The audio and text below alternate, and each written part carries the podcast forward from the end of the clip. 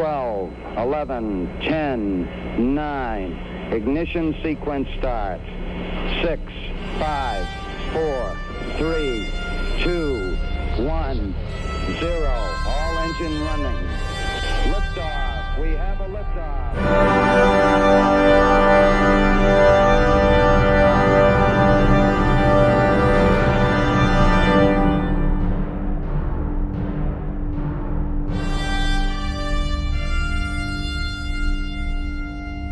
Hallo und herzlich willkommen zu dieser Interviewfolge des Countdown Podcasts. Ähm, hier ist nur der Christopher, der Frank ist nicht dabei, äh, aber ich mache jetzt auch nur eine ganz kurze Einführung in das Interview. Wir haben, beziehungsweise ich habe mit Oliver Schwem gesprochen.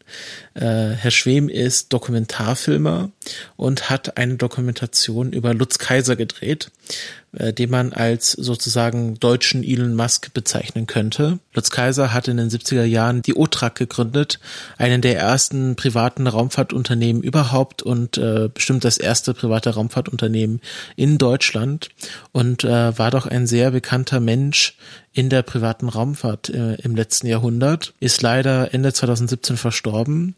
Ähm, aber Oliver Schwem konnte noch äh, vor seinem Tod mit ihm reden, äh, auf seiner Insel, die er sich gemietet hatte und wo er bis zum Ende seines Lebens ein Ferienressort betrieben hat. Die ganze Geschichte erfahrt ihr dann im Interview. Und ähm, ja, ich rede mit ihm über seinen ja, Filmprozess, wie er diesen Film äh, angegangen ist, wie er recherchiert hat und wie er überhaupt zu diesem Thema gekommen ist. Der Frank wollte auch bei dem Interview dabei sein, aber da wir das Interview schon Anfang Januar aufgenommen haben, ähm, hat uns leider der damalige Sturm einen Strich durch die Rechnung gemacht und ich habe das Interview jetzt alleine geführt, aber ich glaube, es ist trotzdem ein sehr interessantes Gespräch geworden. Der Film, der dabei rausgekommen ist, heißt Fly Rocket Fly der kommt äh, 2019 in einer 90-minütigen Fassung bei Arte und dann auch mal in einer 45-minütigen Fassung auf der ARD. Aber wer sich äh, quasi die volle Bandbreite dieses Filmes geben möchte, der kann ihn auch zurzeit jetzt ab Ende September im Kino sehen, in ausgewählten Kinos. Ich werde auch noch mal eine Liste verlinken, in welchen Kinos er gerade läuft. Ähm, aber zum Beispiel in Berlin läuft er in den Tilsiter, in den Tilsiter Lichtspielen, ähm, in Tübingen im Arsenal, äh, Nürnberg, Heilbronn, Mannheim, Kiel. Also es gibt hoffentlich auch in eurer Nähe ein Kino. Ähm, ich habe schon mal äh, über mal den Screening-Link, den ich bekommen habe, in den Film reinschauen können. Und äh, ich finde, dass er auch auf einer filmischen Ebene sehr interessant ist und dass ich das und dass sich das auf jeden Fall äh, im Kino lohnt. Ich hoffe, ich werde ihn dann auch noch mal im Kino sehen können. Aber jetzt schalte ich sozusagen in das Interview rein und äh, ja, ich wünsche euch viel Spaß beim Zuhören und äh, bis zum nächsten Mal. Ich rede jetzt mit Oliver Schwem, Filmemacher und äh, Dokumentarfilmer. Hallo, Herr Schwem. Hallo. Und wir wollen uns heute über Lutz Kaiser unterhalten. Vielleicht können Sie einfach mal kurz erzählen, wie Sie zum Thema Lutz Kaiser kommen und wer das überhaupt in kurzen Zügen war. Ja, also das, äh, das Thema, also ich bin eigentlich nicht zu Lutz Kaiser gekommen und das Thema Lutz Kaiser ist eigentlich eher zu mir gekommen auf eine eher kuriose Art und Weise, weil im im Herbst 2014 äh, stand die Geburt meiner oder unserer dritten Tochter unmittelbar bevor und wir hatten so eine die verschiedene Namensideen und äh, haben uns dann so auf den Namen Ariane verständigt und geeinigt und fanden den ganz toll und ich habe dann irgendwann eines Abends einmal vers, ähm, wollte dann nochmal so einen Check machen, ob der Name Ariane auch politisch korrekt ist, ob Hitler nicht noch eine heimliche zweite Schäferhündin namens Ariane gehabt hat oder sowas irgend, äh, also ob der, ob der Name äh, okay ist und bin dann irgendwie durch Recherchen im Netz äh, von der Ariane auf die Otrak-Rakete gekommen. Äh, es stand dann irgendwie nur so ein Satz, die Otrak war so ein Konkurrenzprojekt zur Ariane. Fand ich dann irgendwie interessant, weil ich habe äh, noch nie den Namen gehört gehabt und bin dann so ein bisschen in die Geschichte eingestiegen, war aber dann, bin da relativ schnell äh, nicht mehr weitergekommen, weil es gibt so im, äh, im Netz so gut wie kaum Informationen, beziehungsweise die Informationen, die es dann gab, sind dann teilweise auch schon sehr äh, Verschwörungs, äh, da gibt es dann viele Verschwörungstheorien, ähm, so dass da irgendwie meine Neugier geweckt wurde.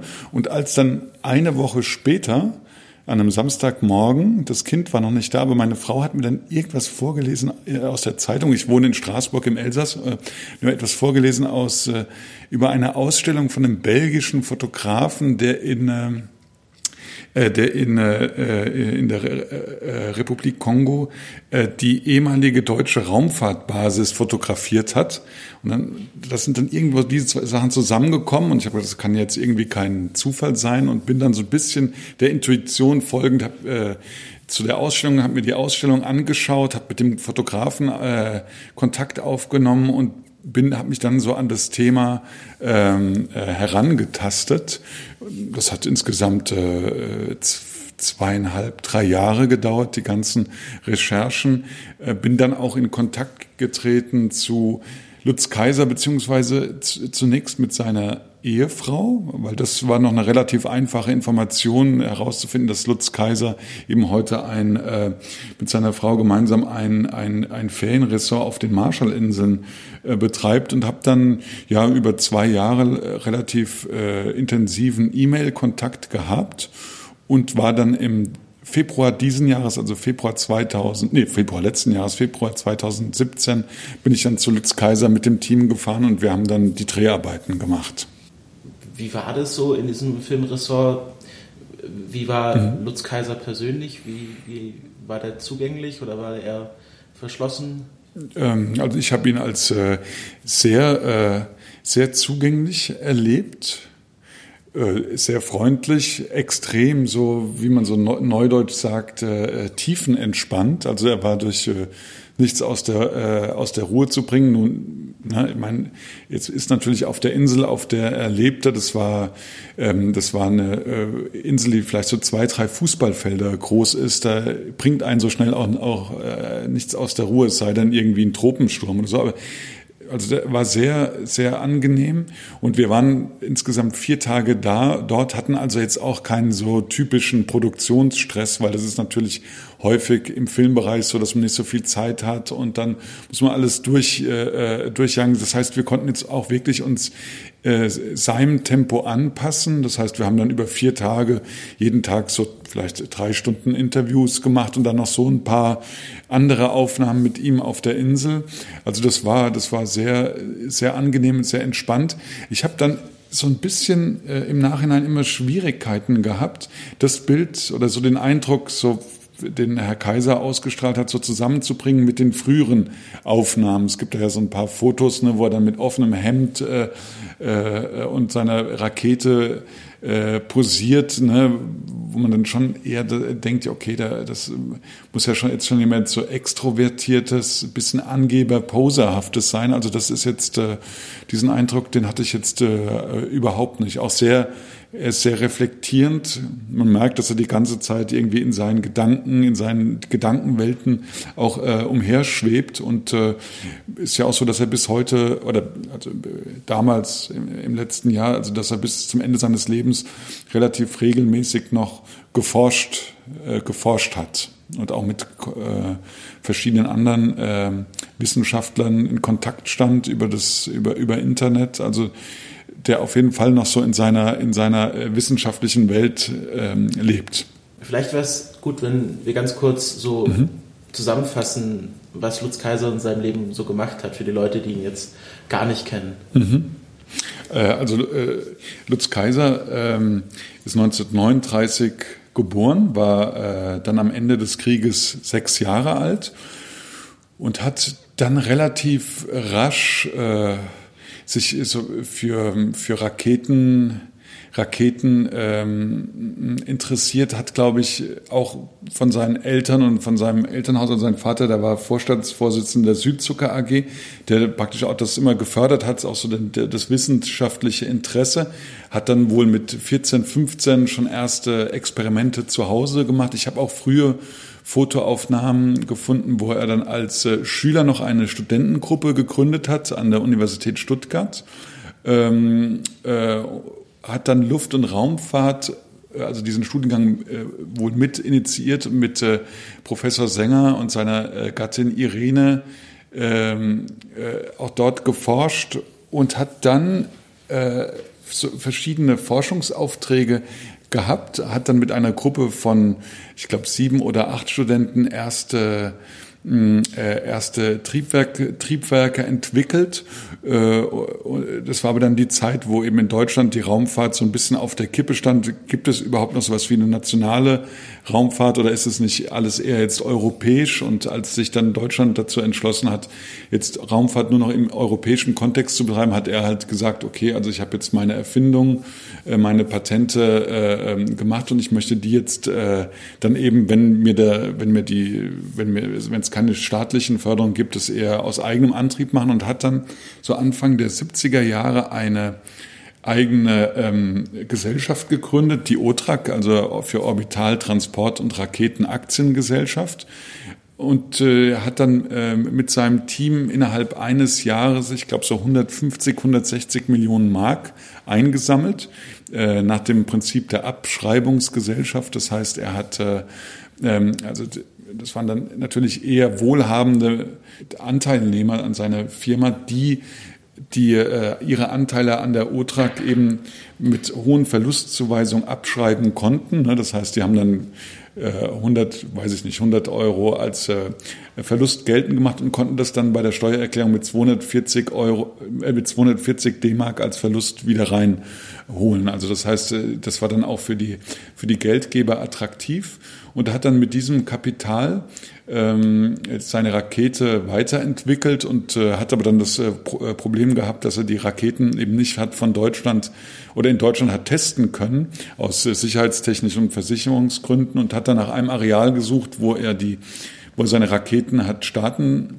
lassen konnte und es dann über ähm, verschiedene Kontakte, er hat dann zunächst versucht auch in, äh, äh, in Amerika, in Florida, also Cape, Cape Kennedy, aber da ist er überall nicht weitergekommen und ist dann über verschiedene Kontakte nach Zaire, dem damaligen Zaire gekommen äh, und wo ihm der damalige Präsident Mobutu dann in Aussicht gestellt hat, du kannst ja die Raketen hier starten lassen, du kriegst auch ein großes Areal, was so gut wie unbewohnt ist. Das heißt, wenn, die, wenn einer der Raketenstarts schief geht und eine Rakete irgendwie runtergeht, ist es eben, fällt die Rakete eben nicht in bewohntes Gebiet.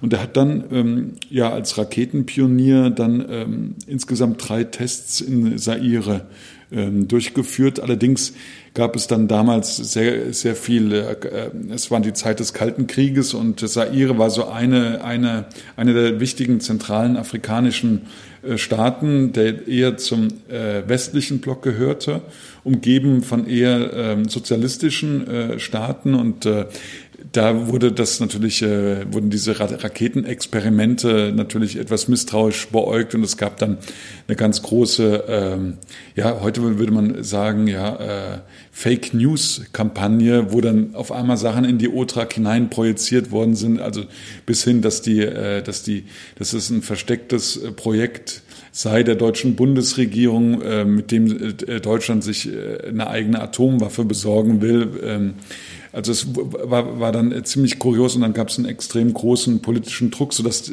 der Mobutu gezwungen war, die ganzen Experimente einzustampfen.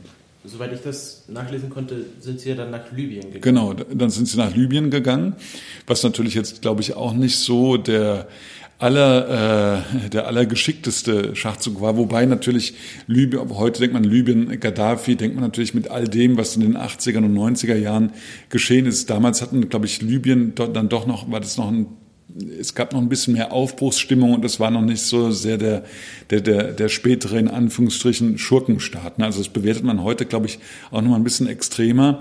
Aber ganz sicher war das damals äh, natürlich äh, ähm, äh, äh, wahrscheinlich nicht das, äh, nicht das äh, Sinnvollste, aber die OTRAC hatte zu dem Zeitpunkt auch, glaube ich, schon nicht mehr so viel Geld und da war dann Libyen sozusagen die einzige, die einzige mögliche Alternative. Alle anderen Türen waren verschlossen.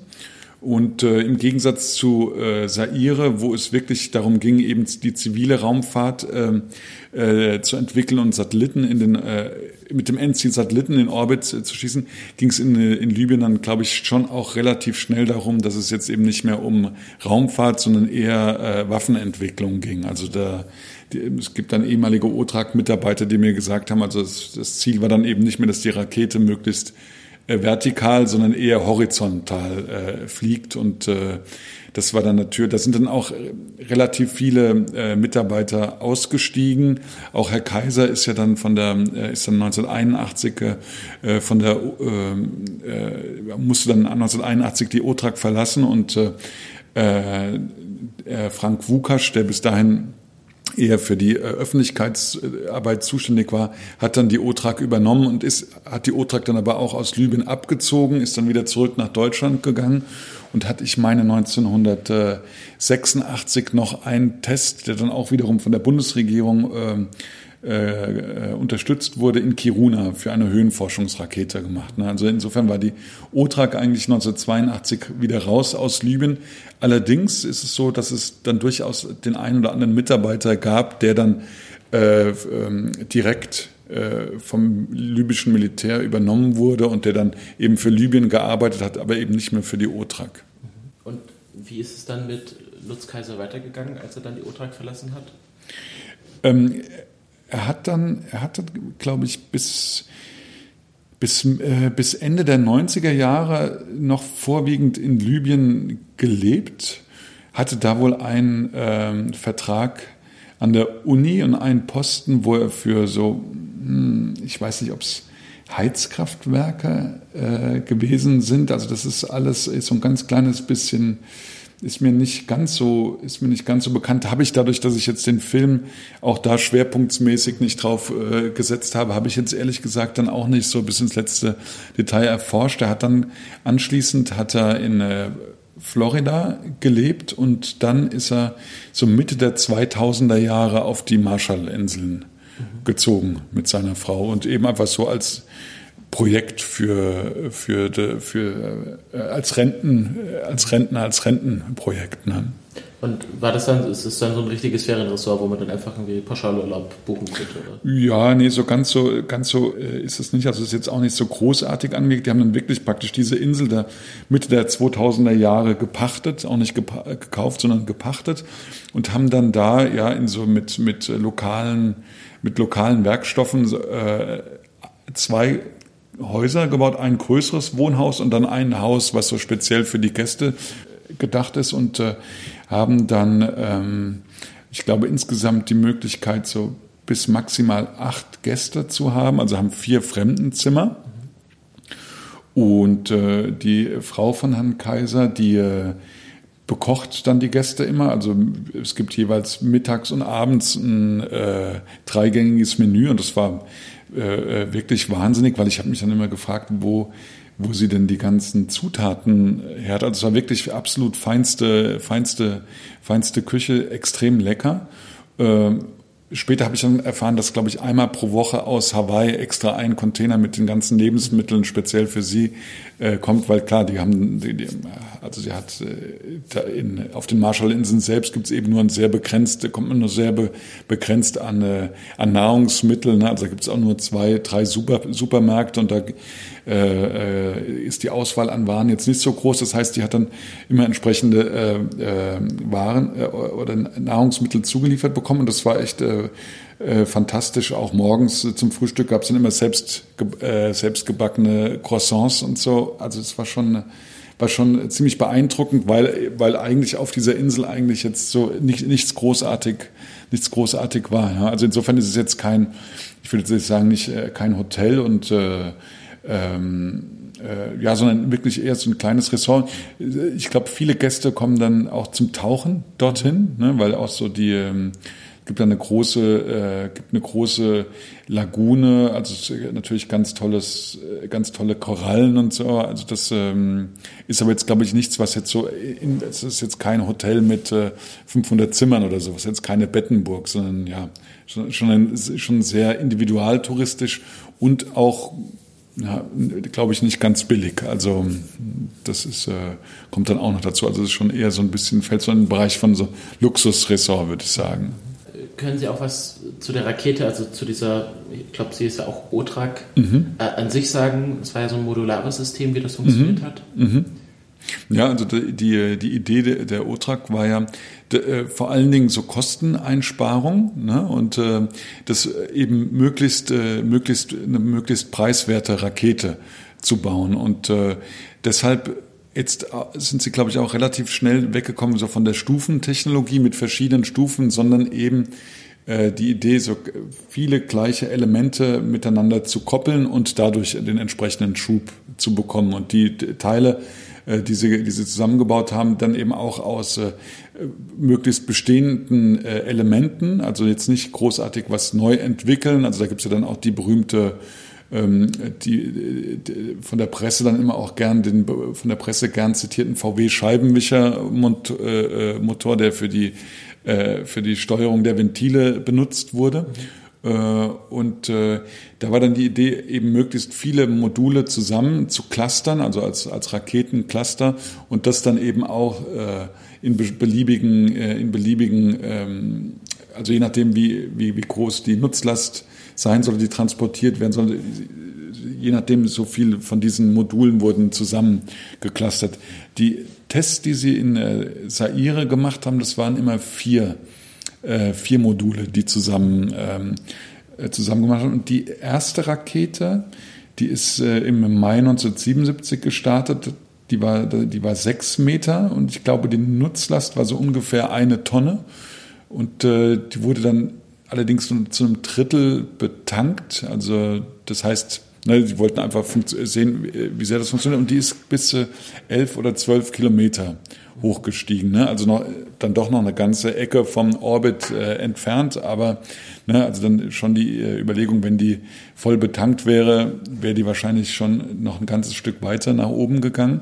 Und äh, zu der Idee der, der Kosteneinsparung war dann eben auch so, die, es war ja eine Flüssigkeitsrakete, äh, Mischung, äh, vor allen Dingen mit, äh, mit Salpeter, die mit Salpetersäure dann eben bedankt wurde, was natürlich an Sicherheitsmaßnahmen noch und nöcher hinter sich hergezogen hat. Ähm, aber auch da beim, äh, bei dem, im Prinzip war es ja Salpetersäure mit einem Dieselgemisch, also auch da eben möglichst dort die, die Kosten einzusparen. Ja.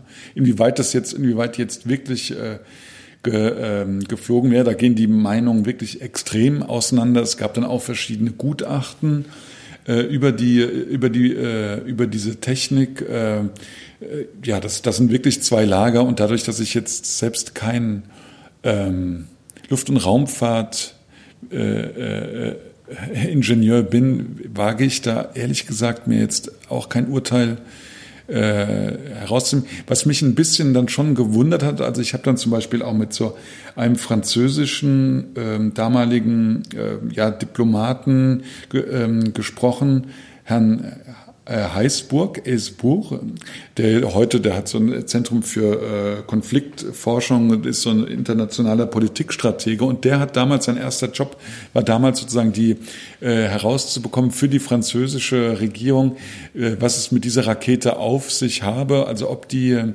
ob die wirklich äh, ähm, Konkurrenz, eine mögliche Konkurrenz zum Beispiel zur Ariane hat sein können, ob es wirklich äh, äh, ein ernsthaftes, ein ernsthafter Versuch. Und der hat, die haben das, glaube ich, damals schon ziemlich ziemlich ernst genommen. Also die haben so von ihrer Bewertung her gesagt, ja, das, also wenn die zu Ende entwickelt ist, könnte das schon, äh, könnte das schon äh, funktionieren und haben dementsprechend dann äh, natürlich auch sehr, äh, sehr genau ähm, beobachtet, was da passiert ist in Zaire. Ja. Ja, weil die OTRAG wurde ja dann am Anfang auch von der deutschen Bundesregierung finanziert, teilweise. Also gab, glaube ich, 4 Milliarden D-Mark damals, die Nee, nee, also es, es gab vor der OTRAG gab es eine eigene, so, eigene Firma, die, das war die Technologieforschung mhm. und die haben einen Forschungsauftrag äh, gewonnen. Mhm. Ähm, ich glaube, der war mit drei Millionen D-Mark äh, dotiert, ähm, um ein eigenes äh, äh Triebwerk äh, zu entwickeln. Die, äh, die OTRAG später dann war aber wirklich rein privatwirtschaftlich finanziert. Also da gab es dann auch keine, kein Geld von, von der Bundesregierung. Und das war dann auch äh, in einem zweiten Schritt, als es dann die politische Krise gab, war genau das das Problem, weil dann äh, alle Also äh, zum Beispiel äh, die äh, Brezhnev ist dann äh, nach Deutschland gereist und wollte mit äh, Bundeskanzler Schmidt über die OTRAG sprechen und äh, Schmidt konnte aber dann eigentlich sagen, was kann ich da jetzt großartig tun? Das ist eine private Firma. Da habe ich jetzt eigentlich keinen Ein äh, Einfluss drauf. Von ihm ist dann auch das Beaumont überliefert. Also er könne dem Kaiser den Hals umdrehen ne? und er wünsche die OTRAG-Rakete zum Teufel, mhm. weil das eben, ne, weil natürlich äh, die, die anderen Staaten natürlich äh, Deutschland mit dieser Rakete assoziiert haben, weil eigentlich äh, damals noch mehr als heute Raumfahrt natürlich, äh, da, da braucht man so viel, äh, ähm, äh, so viel finanzielle Mittel, eigentlich immer nur in Verbindung äh, mit, äh, mit staatlichen Mitteln, natürlich auch mit Militär betrieben wurde. Das war eigentlich, also war damals kaum vorstellbar, dass das jetzt wirklich jemand auf rein privater Basis macht. Ne? Das ist heute ein bisschen anders mit Elon Musk und SpaceX und so, aber damals äh, war das wahrscheinlich ziemlich unvorstellbar für die anderen, für die anderen Staaten. Mhm. Äh, Sie haben vorher von Verschwörungstheorien gesprochen. Es gibt ja auch so eine Geschichte, dass irgendwie Genscher dann mhm. äh, diese OTRAG-Geschichte versucht hat äh, zu stoppen, halt auf Druck mhm. von Deutschland hin, dass er da gesagt hat, hier bau mal nicht weiter an dieser Rakete, ja. sondern wir wollen hier keine Konkurrenz zu Ariane schaffen. Ja, ja ähm, ob, ob das dann wirklich mit der, äh, mit der Konkurrenz zur Ariane zu tun hat, das weiß ich nicht, aber de facto ist dann der OTRAG das, äh, äh, in Deutschland, äh, die hatten es dann in der Tat schwieriger, ähm, auch mit dem Export der einzelnen Teile.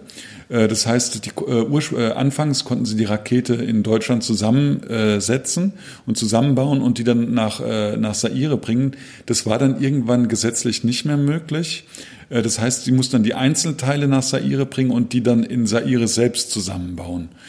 Ähm, auch von der Finanzierung her ist man dann äh, ähm, ziemlich äh, gegen diese Form der Abschreibungsgesellschaft über, überhaupt äh, vorgegangen. Das heißt, es wurde dann alles sehr viel schwieriger für die OTRAG, weshalb dann auch der Lutz Kaiser äh, die OTRAG France gegründet hatte. Also er wollte das dann anschließend über Frankreich ähm, äh, abwickeln, wobei dann der vorhin erwähnte französische äh, äh, Monsieur Esbour dann gesagt hat, dass das dann eben auch absolut äh, naiv und blauäugig äh, gewesen ist, äh, Autrac France zu gründen und von Frankreich aus, wo Frankreich natürlich überhaupt gar kein Interesse hat, die Rakete zu unterstützen, weil sie eben ihr eigenes Ariane-Projekt hatten, äh, haben. Sie haben ja mit Lutz Kaiser persönlich gesprochen. Mhm. Äh, wie hat er denn so seine, seine Erfahrungen in den 60ern und 70ern ähm, also geschildert, auch also gerade vor der OTRAG. Also er hat ja dann den Raketenteststand Lampolzhausen mit aufgebaut. Äh, wie hat er das so wiedergegeben? Mhm. Oder überhaupt? Ja, also er hat das eigentlich ja, ist jetzt alles ziemlich äh, mit einer gewissen Bescheidenheit äh, so ähm, rekapituliert. Äh, gleichzeitig ähm, hat man dann schon so ein bisschen gemerkt, dass er da vielleicht auch, weil also er sich natürlich vielleicht ein bisschen mehr Anerkennung auch dafür äh, ge, äh, gewünscht hätte, äh, weil, weil er war schon äh, ähm, Pionier eben auch gerade, was er dann für für Baden-Württemberg, auch für Forschungsstandort Baden-Württemberg getan hat. Das äh, Wobei er gleichzeitig jetzt nicht den Eindruck, äh, äh, also hat jetzt nicht irgendwie einen unglücklichen oder einen verbitterten Eindruck äh, ähm, hinterlassen. Eigentlich relativ abgeklärt, so insgesamt. Ja. Mhm. Er war ja dann auch äh, in, mit Gesprächen so mit der NASA, äh, Kooperation und so. Wieso ist das irgendwie überliefert oder hat er was gesagt, warum er sich dagegen entschieden hatte, hätte auch zur NASA gehen können und dort mhm. irgendwie Karriere machen können. Mhm. Warum hat er sich dagegen entschieden? Ja, ich glaube, das ist auch einfach so ein bisschen so eine Typfrage, weil äh, ich glaube, es gibt einfach Menschen, die gut jetzt so in größeren Strukturen und größeren Firmen äh, äh, arbeiten können, da Karriere machen können. Und ich glaube, er war schon so von, auch so von Kindesbeins hat er auch immer gesagt, dass er halt so die ganzen verschiedenen Handwerke äh, äh, erlernt hat. Also äh, so dieser Do-it-yourself-Gedanke, der war, glaube ich, für ihn immer ziemlich wichtig. Und ähm, bei der NASA haben ja äh, unvorstellbare eineinhalb Millionen Menschen gearbeitet, also in den 60er Jahren. Also eineinhalb Millionen Menschen haben dafür gesorgt, dass die Amerikaner es auf den Mond geschafft haben. Und ich glaube, in so einer großen Struktur hat er sich dann, oder dafür, da hat er sich wahrscheinlich nicht so dran, nicht so wirklich äh, drin gesehen. Ne? Also es, es gab dann zum Beispiel, ich habe dann auch ein Interview geführt mit einem mit dem ehemaligen Prüfstandsleiter in Lampolzhausen, Herrn Frank, und der hat dann, der hat dann immer so gesagt, ja, eigentlich ist es ein bisschen bedauerlich, äh, weil der Herr Kaiser uns eigentlich dann so für die für den äh, für den Wissenschaftsstandort äh, Deutschland oder auch so für die für die deutsche Raumfahrt verloren gegangen ist und hätte wäre doch lieber bei uns geblieben, statt da irgendwie versuchen so sein eigenes Ding durchzuziehen. Aber das ist dann halt irgendwie auch Charakterfrage, ja. Ähm, es gab ja dann auch äh, Korruptionsfälle im, äh, in der Otrag selber. Ähm, wie, können Sie darüber was, was erzählen? In wel, welche Jahre meinen Sie jetzt? Ähm, es, hm, es, ist eine der Fragen, die mir Frank mitgegeben hat, deswegen ja. weiß ich jetzt nicht ganz genau was. Also ich glaube, er meinte eher so, hm, wie das Lutz Kaiser selber gesehen hat, also ob er das äh, äh, irgendwie gut geheißen hat, mhm. so, äh, der Zweck heiligt die Mittel oder ob er das irgendwie auch kritisch gesehen hat. Mhm. Also es gab ja, es gab ja so äh, dann auch so, es gab ja eigentlich so die letzten 40 Jahre fast gar keine Informationen über die OTRAG. Ne? Und es gab auch, also als ich anfangs über die OTRAG geforscht und recherchiert habe, bin ich auch häufig über so Berichte gestoßen, so Mutmaßungen, so nach dem Motto, das alles war ja sowieso nur eine Abschreibungsgesellschaft. Das heißt, äh, sie ist, äh, das Resultat ist eigentlich vollkommen zweitrangig. Das heißt, die Leute, die da Geld gegeben haben, denen war das eigentlich egal, ob die Rakete fliegt oder nicht. Ihnen war es nur wichtig, dass sie das halt steuerlich wieder zurückbekommen, das Geld. Und dass es deswegen eigen, dass es deswegen keinen wirklichen Erfolgsdruck gegeben hat. Dass deswegen vielleicht auch, vielleicht auch gar keine Raketen irgendwie irgendwie dort gezündet äh, worden oder, oder gebaut worden sind, dass es, dass es eher so eine Attrappengesellschaft gewesen ist, Scheingesellschaft. Allerdings habe ich jetzt bei den, also auch bei den ganzen Gesprächen, die ich geführt habe, in den ganzen Archiven, ähm, ist da, glaube ich, schon mit einer Ernsthaftigkeit vorge, vorangegangen, vorgegangen worden. Also ich glaube, die haben schon auch alle sehr daran geglaubt, dass das, äh, dass das funktioniert. Ähm, dass das Geld dann natürlich, wenn man innerhalb von einem Jahr auf einmal 160 Millionen äh, Mark zur Verfügung hat, dass es dann vielleicht auch für bestimmte Sachen so ein bisschen lockerer sitzt, ist, glaube ich, auch klar. Also, also die von den Mitarbeitern, die haben, glaube ich, alle gut verdient. Es gibt, da gab dann, also ich glaube, Herr Kaiser hat sich dann auch nicht so, äh, so, äh, so lumpen lassen und hat dann auch dafür gesorgt, dass immer gut gefeiert wurde und so.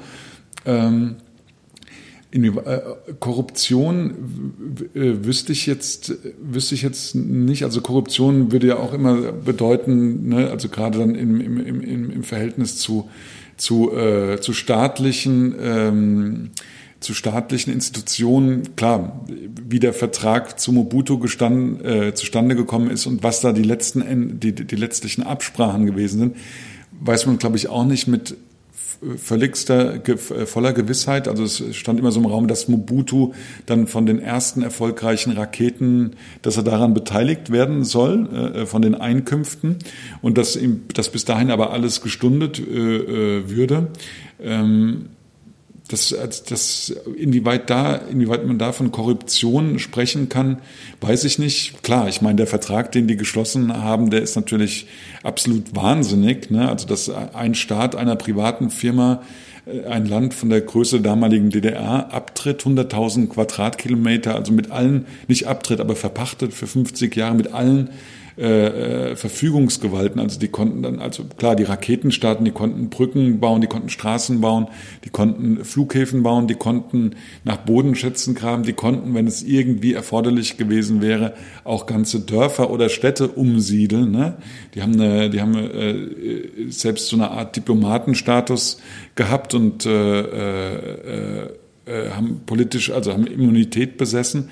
Ne, also dass, dass das natürlich ein Vertrag ist, den so eigentlich hätte gar nicht geben können, ne, weil er, weil er äh, natürlich so, so weitreichende Bevoll Vollmachten äh, da ähm, äh, eingeräumt hat, ist auch klar. Und dass es dann eben zu der damaligen Zeit auch viele Stimmen gab, die dann gesagt haben, ja, das ist das ist eine neue Art des Kolonialismus und äh, äh, hat dann natürlich auch so dafür gesorgt, dass, dass da gerade was im Bereich der Fake News äh, man da natürlich ganz aus dem Vollen schöpfen konnte.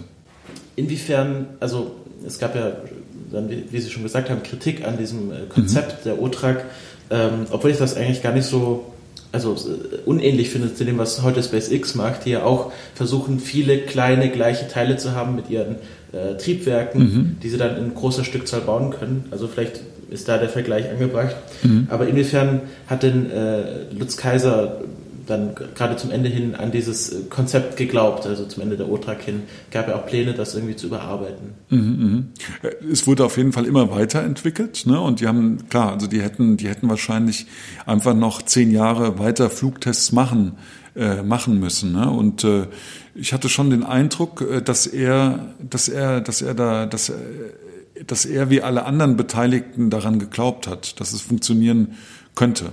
Bin ich da kann ich mich aber auch jetzt nur auf meine Intuition äh, verlassen. Ne? Aber ich habe schon, und das war mir zum Beispiel jetzt auch bei dem Film äh, wichtig, jetzt eben äh, das nicht so als fixe Idee, ähm, äh, äh, zu, dass es keine fixe Idee von Kaiser und seinen Ingenieuren war, sondern dass das wirklich etwas ist, was gerade Kaiser halt wirklich von Kindesbeinen an praktisch betrieben hat. Ne? Und äh, dass er einfach so die, die, die Leidenschaft, die dann dahinter steckt, oder der Forschertranken oder wie man es immer auch nennen möchte. Ne? Aber das jetzt, das ist, weil auch in den 70er Jahren wurde ihm dann so primär, primäre, primär Geldgier unterstellt, aber das glaube ich nicht. Also auch die ganze Energie, was man dann auch, was ich dann auch in den Archiven gefunden habe, die ganze Energie, die es dann braucht, eben mitten im Dschungel, also in vollkommen unbewohntes Gebiet auf ein äh, 1400 Meter hoch gelegenes Felsplateau, so eine ganze Raumfahrtbasis hinzubauen, ne? und was da was, äh, äh, was man da einfach äh,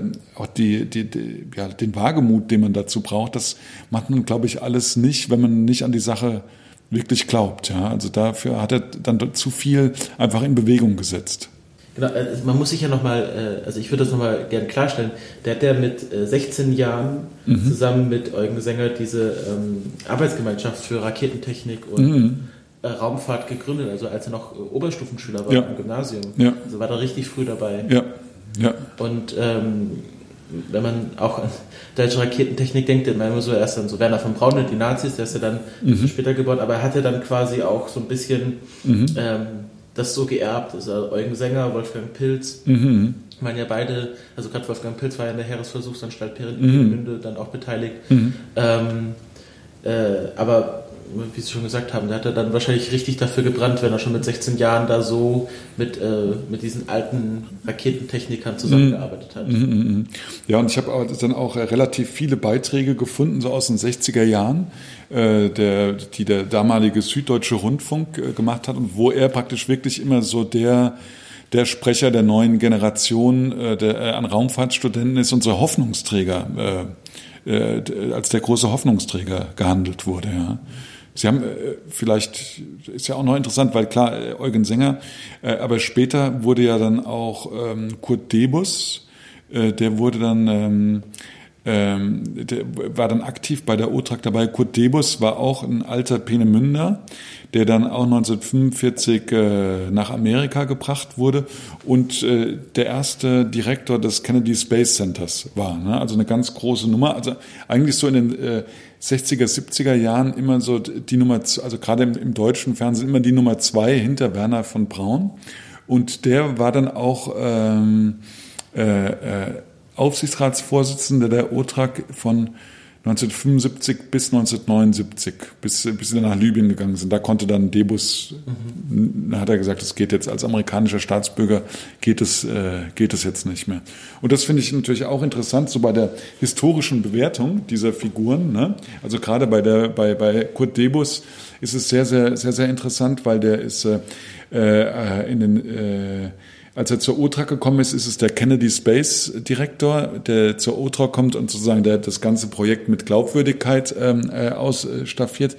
Dann äh, drei Jahre später, als es dann die große Pressekampagne auch gegen die OTRA kommt, sieht man in seinem Lebenslauf, okay, also das ist jetzt nicht mehr der Kennedy Space Director, sondern er war auch äh, Mitglied der SS von 1944 ab. Auf einmal ist es der SS-Mann mhm. Kurt Debus, der jetzt die, der jetzt die, äh, äh, der die OTRAG unterstützt. Also das sind ist natürlich auch ähm, ähm, ist natürlich immer diese Ambivalenz, ne? Und äh, auch wenn dann äh, äh, ja äh, Kaiser später immer kritisch gesehen wird. Ich finde, es ist dann trotzdem, ja, dann alles noch, dann doch noch, dann nicht, nicht so erstaunlich wie diese ganze Wendung der, äh, der über 100 deutschen Raketeningenieure, die, ja, die, die unter Umständen den schwarzen SS-Mantel gegen die weiße Weste de, der Amerikaner getauscht haben. Das ist ja eigentlich eine viel sonderbarere Verwandlung. Ne? Ja, oder auch äh äh, in der DDR Karriere gemacht haben. Ja. Ähm, also ist ja auch passiert. Ja, auch in Frankreich, DDR, also Eugen Sänger war auch, zum, äh, Eugen Sänger war zum Beispiel äh, knapp zehn Jahre in Frankreich gewesen. Also die, das war natürlich auch in Anführungsstrichen Kriegsbeute nach dem, ja. nach, nach dem Zweiten Weltkrieg und die sind dann alle verteilt worden. Mm, er war ja dann noch, äh, glaube ich, so äh, 2011 so rum äh, bei Interorbital Systems. Mhm. Ähm, hat er darüber was erzählt? Oder haben Sie darüber gesprochen? Da habe ich, da hab ich nicht äh, dazu befragt. Nee, da, das war dann einfach auch zu, zu, weit, äh, zu weit weg von dem eigentlichen Filmthema. Ja, und da habe ich ihn dann nicht das, das sind natürlich auch alles sehr komplexe Zusammenhänge und sehr komplexe Themen. Und da musste ich mich halt auch in der Recherche, äh, habe ich mich, war mir von Anfang an klar, dass ich mich eher auf eine Periode ähm, äh, festlege, weil sonst äh, ist eben auch da die Gefahr, dass man sich verzettelt. Ne? Und dann irgendwann zumal es dann, ja, da gerade mit der Informationslage, gerade Libyen, was ist es zum Beispiel auch nicht ganz so einfach. Und Interorbital habe ich ihn, habe ich ihn auch nicht dazu gefragt, nee. Vielleicht können wir ein bisschen über, über Ihre äh, Filmarbeit sprechen. Also Sie haben dann mit Lutz Kaiser mhm. äh, Interviews geführt und äh, wie sind Sie dann weiter vorgegangen? Wen haben Sie dann als nächstes gesucht oder gesprochen? Lutz Kaiser war eigentlich, der stand, war eigentlich schon eher, ähm, äh, eine, äh, eines der, nee, Moment, das muss ich jetzt mal kurz überlegen. Nee, Lutz Kaiser, nee, den hat, den hat, stimmt, Lutz Kaiser, von, von der zeitlichen Abfolge war das, war das natürlich, konnten wir die nicht alle zum gleichen Zeitpunkt machen, die Interviews. Ich habe mich dann, ja, habe mich dann ähm, einfach so über die äh, zwei, drei Jahre versucht, alle, alle, die ich irgendwie noch zu fassen äh, bekommen konnte, die zu interviewen. Ne, was, äh, was eben, nicht ganz einfach war, weil ähm, teilweise natürlich die Kontakte jetzt nicht mehr so bestanden und äh, teilweise hatte ich auch einfach nur Namen und äh, diffuse Angaben. Interessanterweise sind auch viele ehemalige OTRAG-Mitarbeiter, vielleicht weil sie eben in jungen Jahren so dieses exotische Abenteuer erlebt haben, äh, leben nicht in Deutschland, sondern der eine äh, äh, lebt zum Beispiel in Thailand, der andere auf den Seychellen. Äh, die sind, also die haben dann alle oder viele haben einfach so ein Weltenbummler-Gen bekommen. Wieder, wiederum ein anderer wohnt teilweise in Spanien, teilweise auf den kapverdischen Inseln und die alle so zusammenzutragen, das war, das war eine ziemliche Herausforderung. Und dann habe ich ja die Interviews gemacht insgesamt, ich glaube 22, 22, 23 Interviews ähm, und dann versucht daraus so die, das Puzzle zusammenzusetzen. Ne?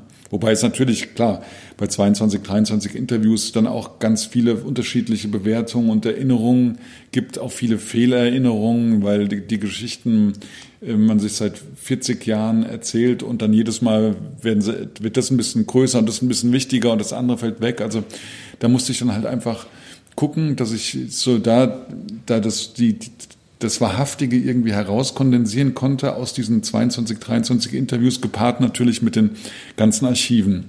Weil die, Arch die Archive habe ich auch so über die äh, drei Jahre zusammengetragen. Da gab es eben das Glück, dass äh, es zum einen äh, noch ein, äh, dass Herr Wukasch damals relativ viel selbst gefilmt hat, ähm, eben aus dem Grund, um praktisch zu dokumentieren für die äh, Anleger in Deutschland wiederum, was alles gemacht wird und was alles passiert. Das heißt, er hat dann wirklich mit, mit einer 16 Millimeter Kamera mit Stativ ganz toll das alles äh, gefilmt und auch schon äh, ja teilweise so gefilmt, dass man es wirklich schon fast spielfilmmäßig äh, schneiden kann. Daneben gab es aber dann einen ganz großen Pool an auch privaten Super 8 Aufnahmen, weil alle die natürlich damals dann in, äh, in Afrika für die OTRAC gearbeitet haben. Das waren so 40, 50 Mitarbeiter, haben natürlich, für die war es natürlich auch alles äh, ein wahnsinnig tolles Erlebnis und die haben das alles filmen wollen für ihre Familien zu Hause. Das heißt, da gab es dann relativ, äh, gab es auch nochmal einen großen Pool. Dann aber so die, die ganze technische Aufbereitung äh, war eine sehr, sehr komplizierte Sache, weil wir mussten das dann alles abtasten und Super 8, also das Super 8 ist natürlich ein Format, was dann heute mit den HD oder wir haben in 4K gedreht, also in 4K ist es natürlich ist natürlich irgendwie ein bisschen widersinnig, weil Super 8 jetzt nicht die tollste Auflösung hatte. Das heißt, da haben wir dann mit einem Labor in äh, Ludwigsburg äh, äh, uns ziemlich, ziemlich Gedanken gemacht, wie wir das jetzt abtasten, ob wir das jetzt äh, haben es dann letzten Endes so also Einzelbild, Einzelbild äh, gescannt, jedes einzelne, äh, jedes einzelne Filmbild und das war also alles, alles sehr aufwendig und ähm, die Aufnahmen so toll sind, die hatten einen Nachteil, es gab so gut wie keinen Ton. Das heißt, wir mussten dann anschließend auch die ganzen Bilder nochmal nachvertonen, ne? also mit, äh, mit Geräuschen, teilweise auch mit ein bisschen Sprache, dass das Material einfach anders lebt, weil sonst nur so stumm ist es eben nicht so wirklich belebt. Ja. Mhm. Ähm, Sie haben am Anfang von diesen Fotografen gesprochen, also kann man da in, im, heute in Kongo noch was sehen von dieser Basis? Äh, da, ja, es gibt da, es gibt, es gibt, äh, gibt noch, äh, was man sehen kann, was man auch aus der Luft noch sehen kann, ist der, äh, ist die Landebahn, weil die Otrak, die hat ja damals dann so eine vier Kilometer lange Landebahn in den Dschungel hineingebaut und die äh, war, war dann sogar damals also als äh, ähm, als Notlandeflughafen äh, in den internationalen Flugkarten eingezeichnet als Louvois Airport. Also den äh, den Flughafen, den kann man ich glaube sogar mit ein bisschen Glück mit äh, auf Google Earth äh, sehen. Ansonsten ja steht noch ein alter verrosteter äh, Bagger äh, rum und relativ viele so ein paar Grundmauern. Ne? Aber das ist dann auch ähm, ist dann auch nicht mehr für die für die. Es gibt dann zwar klar, dann äh, Menschen, die dort äh, leben am Fuß dieses äh, Hochplateaus, aber für die war das eben dann auch nicht interessant, weil da gab es dann kein, kein fließendes Wasser, kein Strom und man ist dann natürlich ziemlich isoliert dort oben. Lutz Kaiser hat es dann auch, glaube ich, nachdem die Urtrak 1979 abgezogen ist, ähm, hat es dann noch versucht, in den 80er Jahren so als Ferienressort so wiederzubeleben, ne? weil er hatte dann das Gebiet nach wie vor gepachtet, hatte eben, eben mit der Einschränkung keine Raketentests mehr und hatte dann wohl versucht, so 85, 86 da dann nochmal einen Fan, Fanort hochzuziehen, hat aber dann eben auch nicht geklappt. Also insofern ist es ja heute ein Lost, Lost Place. Und es ist auch sehr schwierig, dorthin zu kommen. Okay, ja, wahrscheinlich sehr zu unzugänglich, keine äh, guten ja. Straßen dahin. Ja, ja. Äh, für, für welchen Sender machen Sie eigentlich diesen Film? Der Film ähm, ist eine Koproduktion äh, zwischen Radio Bremen und dem SWR und dem belgischen Sender RTBF. Ähm, Radio Bremen produziert den Film äh, für Arte, das heißt, er wird dann zunächst auf Arte zu sehen sein in einer 90-minütigen Fassung. Und der SWR ähm, übernimmt den Film dann, beziehungsweise hat eine eigene Fassung, äh, die wird dann 45 Minuten lang sein und die wird auf der ARD am einem Montagabend zu sehen sein, auf diesem Geschichtssendeplatz. Ne? Und das sind dann halt einfach die unterschiedlichen Formate. Es werden natürlich auch recht unterschiedliche Filme. Sprich, der 90-minütige Film wird ganz ohne Kommentar auskommen, sondern sich wirklich ganz auf die auf die Zeitzeugen und auf das Archivmaterial verlassen.